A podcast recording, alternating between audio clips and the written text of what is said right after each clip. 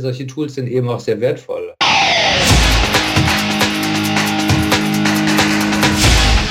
Delamar, Musify Your Life. Hallo und herzlich willkommen zum Delamar Podcast auf www.delamar.fm. Der Podcast für Musiker und Musikbegeisterte. Mein Name ist Carlos Sansegunde und heute bei mir etwas dezimiert auf Moderatorenseite, aber dafür einen exzellenten Gast da. Friedemann Tischmeier, hallo.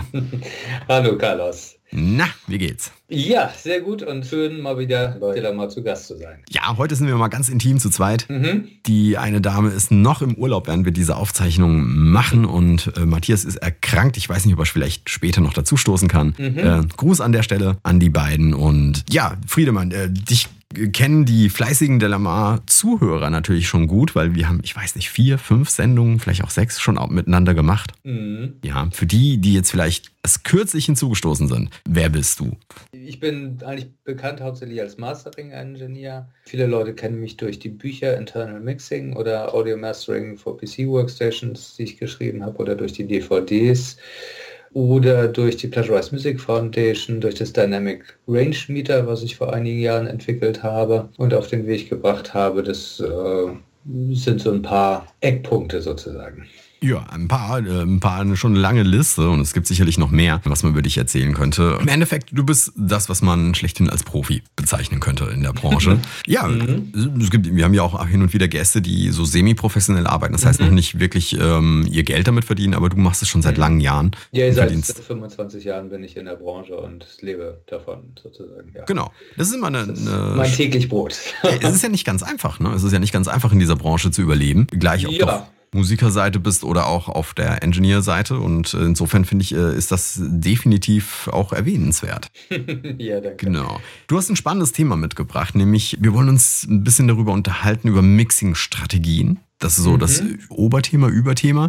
Letztlich ist es so, wir hatten letztens miteinander telefoniert und hast du erzählt, hey, es hat sich ein bisschen was geändert in den letzten Jahren. Ja, wir- richtig. Ich äh, Ja. Hatte dem den spaßigen Titel gegeben, Digital Audio Workstations 2.0 sozusagen. Einfach in Hinblick auf die Beobachtung, dass sich Audio Workstations und das digitale Arbeiten auf eine Art und Weise emanzipiert haben und eigentlich auf einen neuen Level gekommen sind. eine neue Ebene in Sachen Qualität oder in, in welcher Richtung? Ja, nee, in, in Sachen, sag ich mal, Freigeist und Arbeitsweisen. Mhm. Wenn man das Ganze ein bisschen historisch betrachtet, dann haben DAWs und dieses äh, allgemeine Arbeiten mit digitaler Audio hat eine sehr lange Emanzipationszeit gehabt, wo eigentlich schwerpunktmäßig versucht wurde, die gute alte Analogwelt nachzuahmen. Mit dem einen Auge hat man gelächelt und gesagt, digital ist ganz toll, weil wir haben so viele Vorteile und kein Rauschen mehr und so weiter und so fort. Aber auf der anderen Seite hat man auch immer versucht, ein bisschen gegen die Häme sozusagen anzugehen, dass es ja nicht so warm klingt und so weiter und hat versucht, eigentlich auf allen Ebenen die gute alte Analogwelt zu simulieren, was sich in DAWs dadurch repräsentiert, dass meinetwegen Mischerstrukturen so aufgebaut sind wie in der analogen Welt, aber vor allem in der Plug-in-Welt. Äh, die erste Zeit, also die ersten, erste Dekade sozusagen oder anderthalb Dekaden, äh, damit verbracht wurde, die gute alte Analogwelt zu simulieren. Also Plugins sahen äh, am besten so aus wie eben altes Analog-Gear und hatte teilweise eben auch nur diese beschränkte Funktionalität. Also es ist ja nicht nur so, dass sie nicht nur so ausgesehen haben, die, die, haben ja versucht so zu klingen und es wurden tatsächlich die Geräte nachgebildet. Wenn ich jetzt äh, an, an, sowas wie ein Equalizer denke, meinetwegen den Pultec, ja, da, da wird wirklich dieses Gerät nicht nur optisch gezeigt, sondern auch genau die Funktionsweisen nachgebildet, anstatt irgendwie zu sagen, okay, wir können jetzt ganz anders arbeiten und lass uns da frei von agieren. Ja, ja, richtig. Also im Grunde hatte man da erstmal noch gar nicht erkannt, dass man in der digitalen Welt eigentlich viel mehr Möglichkeiten hat und sich ein bisschen von diesen Limitationen der Analogwelt befreien kann. Pultec ist ein guter Beispiel. Die äh, limitierte Frequenzwahl beim Pultec beruht eben darauf, dass zu der Zeit, wo der Pultec gebaut wurde, Mitte letzten Jahrhunderts, äh, nur bestimmte elektronische Bauteile und Komponenten verfügbar war, die eben bestimmt haben, dass nur diese bestimmten Frequenzen eben wählbar waren. Mhm. Das war eine äh, Limitation, ein, ein Tribut äh, an äh, die technologische Begrenzung. Und im Grunde brauchen wir diese technologische Begrenzung nicht mehr. Also der, der Pultec ist ein gutes Beispiel, weil er ein unglaublich gutes musikalisches Flavor sozusagen erzeugt. Das ist einer der musikalischsten EQs, die ich kenne. Aber es ist natürlich viel schöner, wenn man so ein EQ äh, eben auf eine Art und Weise zur Verfügung hat, dass man unterschiedliche Frequenzen anwählen kann. Also als ein Beispiel für die Vorhut von Digital Audio 2.0 ist zum Beispiel von Algorithmix der Blue EQ. Den werden mhm. nicht so viele Leute kennen und der sieht auch irgendwie nach nichts aus, ist aber eine gigantische Maschine. Im Grunde hat äh, Algorithmix schon sehr früh, also vor, bevor eigentlich Digital Audio 2.0 richtig losging, das Plugin schon rausgebracht und hat gesagt, so, wir nehmen jetzt einfach nur alle guten Sachen aus der Analogwelt, modeln die und äh, wir oder wir modeln die komplett und wir sehen uns die unterschiedlichen Parameter an und trennen Spreu vom Weizen, sagen so, das finden wir gut, das finden wir gut, das finden wir gut, aber das mhm. finden wir doof. Und äh, daraus ist dann eben zum Beispiel ein zehnbandiger vollparametrischer EQ mit sehr vielen unterschiedlichen Filterarten entstanden wo man wahlweise sagen kann, ich benutze den als Pultec, ich benutze den als äh, Graphic EQ, ich benutze den als, also da sind so zehn unterschiedliche Modi drin als SSL, als Neve und so weiter und so fort. Die sind mhm. so nicht bezeichnet in dem Plugin, eben aus Copyright-Gründen, aber äh, wenn man da so ein bisschen einsteigt in die Thematik, dann kriegt man schon relativ schnell raus, worum es geht. Klar, weil wir digital die Möglichkeit haben, ganz andere Prozesse abzubilden und auch Richtig. in Echtzeit ganz anders zu verdrahten. Wir, vor allen Dingen, wir müssen keine Bauteile mehr reinsetzen, sondern es sind ja nur noch virtuelle Strippen und virtuelle Ein- und Ausgänge, die wir dann im Prinzip wild verknüpfen können. Aber nur das Witzige ist, man, man hat das irgendwie fast anderthalb Jahrzehnte nicht getan. Ich, an, an der Stelle, ich glaube nicht, dass das die Entwickler waren, die da nicht frei denkerisch genug waren. Ich glaube, dass das, das im Publikum, die Zielgruppe viel mehr so war. Also ich meine, wenn ich mir das überlege, was wir an Diskussionen hatten, kann ein Plugin überhaupt so gut klingen wie analog? Und wo ist die Wärme, wie ist das, wie ist jenes? Und was wir da alles schon diskutiert haben, es sind, glaube ich, viel mehr die Leute, die dann sagen, hey, wenn ich Videos meiner Lieblingsband angeguckt habe, dann hat er halt da meinetwegen in einem Studio aufgenommen, da stand ein Pultec drin oder da stand, weiß ich nicht was halt drin, eine Neve-Konsole, eine SSL-Konsole und so muss es sein. Anstatt dass die Leute hingegangen sind und gesagt haben, okay, ich brauche die Funktionalität und ob da jetzt ein Neve oder ein SSL oder was auch immer es da noch gibt, eben steht, ist eigentlich egal. Hauptsache, ich kann die Funktionalität haben, auch mit einem neuen Klangcharakter. Das ist, glaube ich, erst, äh, wie gesagt, bei der Zielgruppe entstanden. Mm, ich glaube, es ist beides. Also äh, ein EQ entsteht ja nicht, weil tausend User sich an einen unbekannten Entwickler wenden und sagen, geh, spiel mal verrückt und äh, baue mir ein Equilibrium, wo ich quasi alle EQs der Welt in einem habe und die wild durcheinander würfeln kann mit allen Bändern, die ich verwende und äh, auf einmal so Dinge sagen kann, äh, Band 1 benutze ich jetzt meinetwegen als M und äh, also als Mitte und Band 2 als Stereo und kann mir äh, für jedes einzelne Band dann meinetwegen überlegen, ähm, mache ich das jetzt minimalphasig oder eben analog oder linearphasig, äh, benutze ich diese oder jene äh, Filtergüte und so weiter und oder Filtercharakteristik.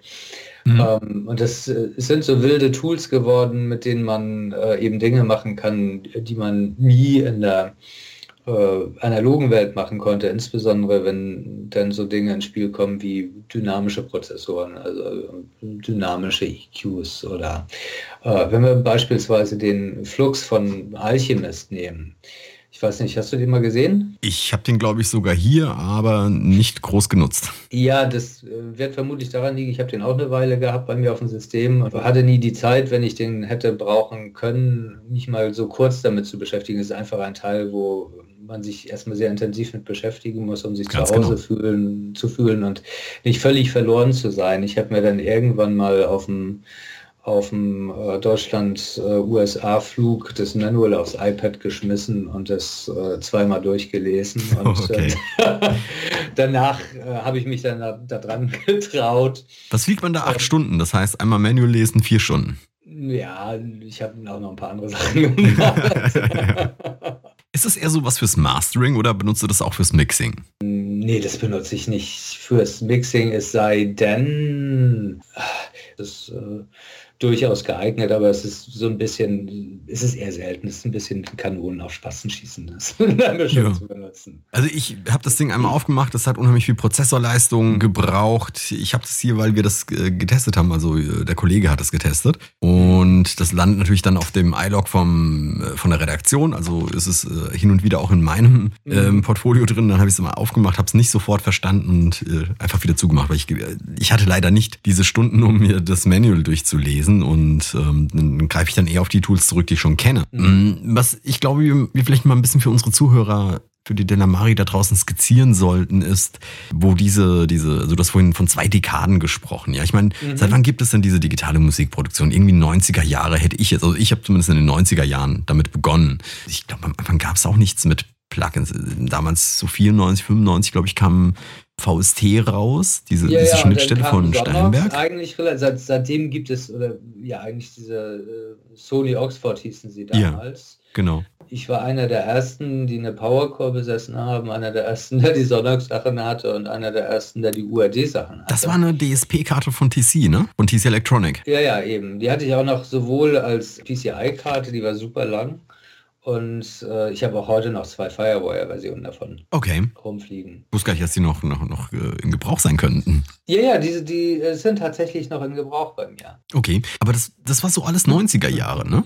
Das, ja, das waren so die Anfänge. Mitte, Mitte 90er, ja, ja. Das, ja. das ist richtig. Da ging es los und ja, da wurde eigentlich noch so ein bisschen drüber gelächelt, irgendwie, nee, ich gehe ja eh nicht und so. Und sie, ähm, es war so die Zeit, wo die großen Studios langsam so, wo es enger wurde. Mhm. Und angefangen hat sich die Studiolandschaft ein bisschen aufzuräumen. Aber worauf ich eigentlich hinaus wollte, um jetzt den Zuhörern ein bisschen mehr äh, nützliche Informationen mitzugeben, ist, dass sich äh, dieser ganze Prozess eigentlich auch auf den Denkprozess im Mischen übertragen lässt. Denn früher ist es so gewesen und so habe ich das auch noch in Internal Mixing sowohl im Buch als auch auf den DVDs empfohlen. Äh, wenn wir zum Beispiel mischen, einfach zu sagen, in, in Cubase beispielsweise haben wir acht Auxiliaries, wir können natürlich auch mehr öffnen, aber die sichtbaren Slots, das sind glaube ich nur acht. Ich habe immer empfohlen, irgendwie ein Gerät äh, für eins zu benutzen, eins für zwei, also dass man, wenn man das Mischpult in der Übersicht hat, einfach ganz schnell eine Übersicht bekommen kann und sehen kann, aha, die Instrumente habe ich auf äh, mein erstes Effektgerät geschickt und die Instrumente habe ich aufs zweite Effektgerät geschickt und so weiter und so fort. Mhm. Und diese Denkweise, die war eigentlich eine direkte Anlehnung auch an die analoge Zeit, weil man natürlich äh, logischerweise seine Effektgeräte fest verkabelt hatte mit den AUX-Wegen und so ein großes Mischpult in der Regel eigentlich maximal acht Auxiliaries hatte. Und Jetzt kann man eigentlich äh, bei Digital Audio 2.0 sagen, wir gehen einfach mal einen Schritt weiter. Die ganze CPU- und DSP-Leistung ist so dermaßen aufgebohrt, dass äh, wir einfach viel mehr Sachen benutzen können und da einfach ein bisschen anders äh, den Mixing-Prozess gestalten können vom, vom Routing oder Routing, wie auch immer man das ausdrücken möchte, her. Was ich damit sage, ist, Früher war das immer so, dass alle Effekte oder alle Effektrückwege auf dem Masterbus, auf dem, auf dem Tubus, wie man im Englischen sagt, aufgeschlagen sind. Und das war eigentlich auch immer ganz okay. Nur heutzutage wird es zunehmend interessant, mit Stem-Mixing zu arbeiten, aus verschiedenen Gründen. So, Moment, Moment. Bevor du jetzt hier mhm. über was über Stem-Mixing erzählst, müssen wir erstmal klären, was ist denn Stem-Mixing, weil ich bin sicher, dass nicht viele unserer Zuhörer äh, das kennen bereits. Und mhm. wenn, kennen sie das nur jetzt von Native, die jetzt mhm. gerade das für sich irgendwie in Beschlag genommen haben.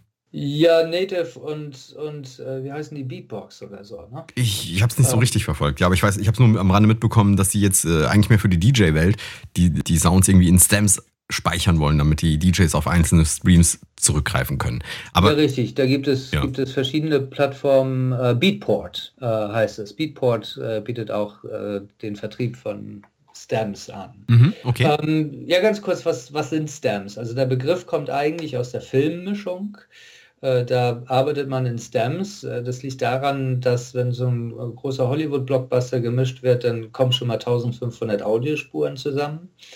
Und äh, die lassen sich für einen Engine ja nicht managen. Deswegen werden die in sogenannte Stems zusammengefasst. Das heißt, man hat einen Mischpult und einen Engine ja meinetwegen für alle Dialogsachen und äh, die laufen dann auf den Dialogstem und dann hat man äh, ein Mischpult vielleicht für mit, mit äh, 300 Spuren für die Foleys, mhm. also die Geräusche und es läuft dann auf dem Foley-Stem und dann hat man ein Mischpult äh, mit einem Engineer für die Filmmusik und es äh, läuft dann auf den Filmmusik-Stem und äh, das ist irgendwann adaptiert worden auf die Musikproduktion und äh, damit kann man unterschiedliche Dinge tun, um jetzt irgendwie von hinten anzufangen, Beatport und, und Native Instruments. Das ist eine neue, interessante Absatzmöglichkeit im Bereich elektronischer Musik für alle Bereiche, wo Mashing interessant ist. Äh, da kann man eben als Künstler, als äh, Copyright-Owner eine Aufnahme nicht nur sein Stereo-File vertreiben, sondern eben auch die einzelnen Stamps. Und Stamps bei einer Musikproduktion werden dann beispielsweise Drums, Bass, äh, also wenn wir jetzt von der klassischen Produktion, nicht von der elektronischen Produktion ausgehen, dann ist es immer Drums, Bass, Gitarren, Keyboards, äh, manchmal nehme ich noch die, wenn also ein Orchester bei ist, Orchestra oder Brass, äh, separat Brass und Strings und dann äh, sind da die Lead Vocals und BGVs, also Background Vocals. Normalerweise versuche ich mich selbst zu disziplinieren, nur mit bis zu acht Stems zu arbeiten und genauso mit meinen Kunden zu verfahren, dass wenn Kunden mir zum Mastering Stamps anliefern, ich die auch bitte irgendwie maximal acht, weil es ist mir schon mal passiert, dass ich irgendwie dann 30 Stamps bekommen habe, was natürlich. Ja, dann bist du schon wieder im Mixing. Ist. Ja, ja, das ist ja dann wieder total Mixing. Es gibt zahlreiche, wie soll ich sagen, Vorteile, die dafür sprechen, so zu arbeiten. Ich fange einfach mal an. Ja. Äh, die, die, die Vorteile so aus dem Kopf aufzuzählen. Das eine ist, wenn ich jetzt meine normale Mixing-Session habe, wo ich meine Audiokanäle habe und meine Subgruppen und die dann in Instrumentengruppen laufen. Also sagen wir mal so, ich habe zwei Snare-Spuren und die gehen dann in eine Mini-Snare-Untergruppe, damit ich die Snares einzeln behandeln kann, aber auch gemeinsam. Und die Snare geht dann wieder in die Drum-Gruppe weiter. Und die Drum-Gruppe würde dann nochmal in ein extra Layer gehen an, an Gruppen. Das ist einfach nur an, welchen, an welchen Gruppen? In was für ein Layer? Äh, der extra Layer sind dann die Stem-Gruppen. Ach so, das, ist das heißt, du hast nichts anderes als Subgruppen. Ja. Ähm, aber ich habe, wie gesagt, äh, zahlreiche Vorteile. Also das Erste, was ich tue, ich äh, nagel mir diese Stems nach rechts ans Mischpult fest. Mhm. Ähm, das kann man eigentlich in jeder DAW machen, dass man bestimmte äh, Spuren einfach sagt, so die sollen rechts oder links sein. Äh, dann hat man die Möglichkeit, die eben schnell zu finden. Und wenn man jetzt meinetwegen einen achtkanaligen Controller hat, dann hast du die Möglichkeit, zu jedem Zeitpunkt im Mix einen direkten Zugriff auf diese acht Stems zu haben. Das heißt, du weißt immer auf Kanal 1 auf deiner, deiner, deinem Remote Controller, deinem, wenn du so einen kleinen Euphonics Artist Viech hast oder irgendwie sowas, mhm kannst du sagen, hier Kanal 1 ist immer Drums, Kanal 2 ist immer Bass, Kanal 3 ist immer dieses und jenes und so weiter. Ähm, und du kommst von diesem, dieser Mausreiserei weg. Ja, heutzutage hat man ja am besten zehn Bildschirme im Studio und manchmal weiß man gar nicht, wo die Maus gerade steht. Und äh, bei so riesen Projekten mit 100 Spuren oder 20 Spuren äh, scrollt man sich dann bekloppt und das, das verschwendet unglaublich viel Zeit. Wenn man Situationen hat, wo man sagt, so, jetzt möchte ich mal kurz nur Drums hören. Äh, jetzt möchte ich mal nur kurz dieses oder jenes hören. Man hat sofort Zugriff immer auf die Sachen mit oder ohne Remote Control, also ohne ohne Controller. Äh, wenn du keinen Controller hast, dann weißt du halt, die sind immer rechts auf dem Bildschirm, da wo das Mischpult liegt und du kannst sofort dahin gehen. Das ist ein Vorteil. Der nächste Vorteil wäre, wenn wir so mischen, und jetzt komme ich zurück zu dem, was ich vorher über die Denkweise in Digital Audio 1.0 über die Verwendung von Auxes gesagt habe, also Effektwegen. Ähm, gewöhnlich laufen die Effektwege ja auf äh, dem Masterbus auf, aber man kann jetzt einfach dahergehen und sagen, wenn ich jetzt einen Effekt aufmache, dann weise ich diesen Effekt immer einem bestimmten Stem zu. Das heißt, wenn ich meinetwegen meinen Hall habe für Close Ambience, sagen wir mal so ein, so ein kleiner Raumhall, mhm. und ich möchte den Hall verwenden für Schlagzeug, Bass und keine Ahnung was alles. Einfach nur, das ist jetzt kein offensichtlicher Hall, wo man denkt so, boah, ey, Hall, sondern einfach also nur... so ein kleiner Raum, so wie man ihn eben bei Schlagzeug verwendet, ja. Hall, ne? mhm. Und dann kopiere ich einfach die, diese Org-Spur und sage so, der äh, eine ist der Hall für Schlagzeug und der andere ist der Hall für den Bass und der nächste ist der Hall für die Gitarren oder was auch immer. Und lass die Rückwege jeweils in die Stems reingehen. Und mein Mixing-Projekt ist dann ein bisschen anders organisiert. Also bei mir läuft Musik immer von oben nach unten. Also es kommen Audiospuren und die gehen dann in eine Gruppe rein, meinetwegen meine beiden Snare-Spuren, Snare Top und Snare Bottom, geht dann in eine Snare-Gruppe und dann äh, kommt das nächste und so weiter und darunter kommt dann die, ähm, die Schlagzeuggruppe und nun packe ich im Gegensatz zu früher auf einmal meine Effektrückwege quasi unter die Schlagzeuggruppe. Also die Effektrückwege vom Schlagzeug packe ich unter die Schlagzeuggruppe. Die Effektwege oder Rückwege von den Gitarren packe ich unter die Gitarrengruppe und so weiter und so fort und äh, weise dann immer natürlich die Effektrückwege in die jeweiligen Stems zu. Was passiert und was für einen Vorteil haben wir daraus? Äh, und zwar folgendes. Jeder kennt das Problem, irgendwie drückt man irgendetwas auf äh, Solo und dann plempert irgendein Hallrückweg mit, weil irgendein Orks Send eben auf Prefader und nicht auf Postfader steht. Ähm, und derartige Situationen, das kennt, glaube ich, jeder. Kennst du auch, ne? Carlos? Ja, also ja. sagen wir mal, ich habe mir das meistens äh, so ähnlich organisiert, wie du das da machst. Und äh, in der DRW, die ich nutze, ist es äh, ganz clever tatsächlich gelöst. Und ich benutze ganz selten, dass, dass die Post geschickt werden. Also die, die, die tönen normalerweise nicht mit. Aber ich weiß, was du meinst. Das kommt immer ein bisschen drauf an, wie, wie du die Sachen verwendest. Kommt es ja. einfach einfach äh, vor, wenn ich jetzt meinetwegen ein großes Kino, also großen Hall auf hohe Strings drauflegen will, dann muss es einfach manchmal sein, um überhaupt genug Pegel in den Hall zu kriegen. Mhm. Ähm, und dann, dann passieren solche Dinge natürlich. Ja. Also ich komme noch, ich gehe noch weiter auf dieses ganze STEM-Thema ein und dann wird klar irgendwie, wo diese typischen Probleme sind und wo die, die Vorteile sind. Mhm. Ähm, der Vorteil ist einfach, dass wir den Hall immer in dem dazugehörigen Stem haben. Machen wir einen Stem zu, ist der Hall auch nicht mehr da. Das hat einmal beim Arbeiten einen Vorteil, weil wir schneller vorankommen und zum anderen hat es einen riesen Vorteil, wenn wir eben tatsächlich Stem-Export machen ich springe jetzt einfach mit diesem STEM-Thema mal so ein bisschen wild hin und her, weil es. Äh, also klar, beim Export ergibt es plötzlich Sinn. da gibt es auf einmal ja. nämlich einen Riesensinn. Weil du hast den, weil, den Hall ja dann in diesem STEM drin. Das bedeutet, wenn ja. du jetzt das Schlagzeug lauter machst beim Mastering, weil du irgendwie das Gefühl hast, es muss ein bisschen lauter sein, geht der Hall mit. Ja, exakt. Mhm. Ich habe nie das Problem, dass ich irgendwie, wenn ich was auf Solo drücke, irgendwie dann ein falsches Signal kommt. Ich habe viel besser die Pegel in den Verhältnismäßigkeiten unter Kontrolle.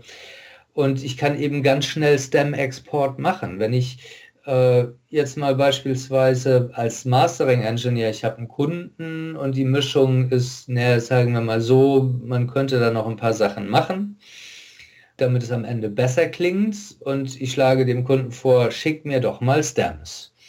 Ähm, dann haben die meisten Leute, die das noch nicht gemacht haben, Probleme, hm, wie mache ich das?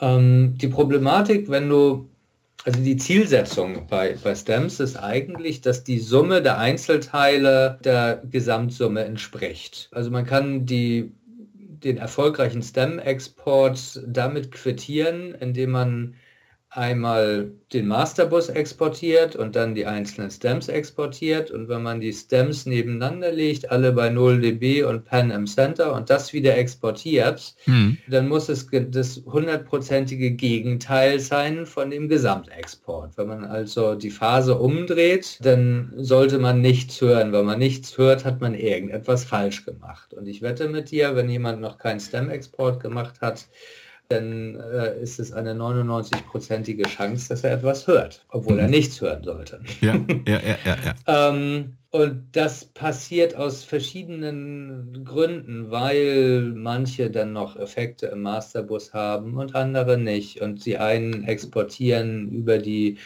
Busse und die anderen exportieren über die, also über die, die Gruppenbusse äh, und die anderen exportieren über den Masterbus und so weiter und so fort. Das ist, äh, ja. wird dann irgendwie so zu einer, so eine Hirnakrobatik. Also ich, ich, muss dir ganz kurz mal reinfallen, damit für die Delamari nochmal klar wird, was du da machst. Du gruppierst sinnvolle Gruppen in deinem Musikprojekt, zum Beispiel das mhm. Schlagzeug mhm. in eine mhm. Gruppe, alle Gitarren in eine andere Gruppe, ähm, mhm. ähm, vielleicht den Bass in eine eigene. Ich weiß nicht, wie du das machst, aber ähm, ich habe zum Beispiel Schlagzeug und Bass meistens in einer Gruppe am Ende drin sitzen. Mhm. Die Gitarren, die Keys, äh, Streicher potenziell, Gesänge und Hintergrundgesänge. So, so in etwa ist ein Layout. Mhm. Und mhm. du sorgst dafür, dass alle Effekte, die du äh, über den AUX, also über Send Return, irgendwie rausschickst, dass die auf die jeweiligen Gruppen zurückgehen und am Ende im Master nichts an Effekt ankommt. Mhm. Ist das richtig? Richtig, genau, genau so. Und deswegen brauchen wir diesen extra Layer diese extra Ebene an, an STEM-Gruppen, weil du möchtest nicht, wenn du jetzt sagen wir mal in der Drum-Gruppe fünf Plugins drin hast, dann möchtest du ja nicht die Hall-Rückwege in die Drum-Gruppe schicken, die dann wiederum durch diese Plugins durchgeht, mhm. sondern du, du möchtest ja die Hallrückwege, das sind ja deine Effektkanäle, da hast du ja vielleicht ein EQ vor das Hallgerät geschaltet und noch ein EQ und einen Kompressor dahinter oder ein Gate oder was auch immer. Und äh, das ist ja eine ganz andere, andere Soße, die möchtest du ja nicht in die Gruppe tun, sondern du möchtest äh, deine Instrumentengruppe, sagen wir mal deine Gitarrengruppe, in den Gitarrenstem haben und das mit den Hallrückwegen und Effektrückwegen eben zusammenführen. Und dazu ist dieses extra Layer erforderlich. Der Vorteil ist, jetzt so aus Engineer-Dienstleister-Sicht, wenn ein Kunde jetzt ankommt und sagt, hör zu, äh, ich habe äh, morgen einen Gig, kannst du mir kurz ein Playback rausziehen äh, ohne Lied Liedgesang. Und ach übrigens, dann brauche ich auch noch eine Version, die ohne Liedgesang und ohne Chöre ist. Und äh, kannst du mir nicht irgendwie die Drums auch nochmal einzeln geben, weil ich habe noch einen anderen Gig, wo wir ohne Drummer unterwegs sind. Das wollen wir dann irgendwie vom, von, von einer harte Skat spielen. Mhm. Ähm, und dann stehst du da und äh, was sich irgendwie so nach einer kurzen Bitte anhört, dann bist du dabei irgendwie so, oh, wie kriege ich jetzt den, den Mist da vernünftig raus, was mache ich mit den Hallrückwegen? Naja, das ist der Klassiker. Äh, ist, ist der Klassiker. Und wenn du halt diese STEM-Gruppen so hast und die so separiert eingerichtet hast, dann gehst du einfach in den Exportdialog und sagst hier, äh, exportieren wir die Stems und zack, du bist irgendwie nach äh, fünf Minuten spätestens durch mit dem Thema. Ja, ich hatte da mal auch genau den Fall von äh, Hip-Hop-Produktion. Mhm. Und dann kam es zur Release-Party und dann äh, sollte ich auch die Playbacks rausgeben. Und zwar mit Background-Gesänge ohne Liedgesang. Mhm. Also ohne Lied. Spuren generell, äh, eben nur die Backgrounds und die, die Doubles und wie sie alle heißen, ja. Mhm. Und äh, im ersten Versuch hatte ich auch die, den, den Rückweg damals ähm, vom Liedgesang, der war natürlich in, in der Summe drin mhm. am Anfang. Da musste ich genau das machen, nämlich alles wieder auseinanderfriemeln und anders lösen damit ja, das nicht eben. passiert. Ja. Das sind nämlich die, die Dinger, die dann, äh, wo man auf einmal einen Knoten im Kopf kriegt und denkt, oh Mist, das sollte doch irgendwie nur kurz mal ein Export sein. Ga, ganz genau. Aber an ähm, der Stelle, Friedemann, wir müssen mhm. für diese Folge an der Stelle uns ähm, kurz verabschieden. Wir werden ganz klar äh, das Thema nochmal weiter fortsetzen. Wir sind gerade dabei, die Vorteile von diesem Stem-Mixing und mhm. Stem-Mastering im, im, Nachgang, also die Vorteile ähm, dieser Strategien auseinanderzunehmen und was wir in, in den, also auch ich weiß nicht, wann wir die dann genau ausstrahlen. Wir nehmen sie jetzt auf jeden Fall direkt im Anschluss auf und äh, was wir dann auch nochmal besprechen werden, ist nämlich äh, eine Sache, eine Riesenchance, die, glaube ich, für unsere Zuhörer auch interessant ist. Diese ganzen neuen Techniken, diese ganze neue digitale Technik mit diesen neuen Möglichkeiten, ohne diese be analogen Begrenzungen, haben nämlich die Chance, jetzt ganz neue Stars hervorzubringen, die diese in irgendeiner Art und Weise kreativ verwenden. Und äh, darüber mhm. sprechen wir auch in der kommenden Sendung. Ich danke dir, Friedemann, dass du da warst. Ja, herzlichen Dank, hat Spaß gebracht. Ja, und wir hören uns nächsten Dienstag ja. um 18 Uhr wieder. Das war der Delamar Podcast auf www.delamar.fm. Bis dann. Ciao. Delamar, Musify Your Life.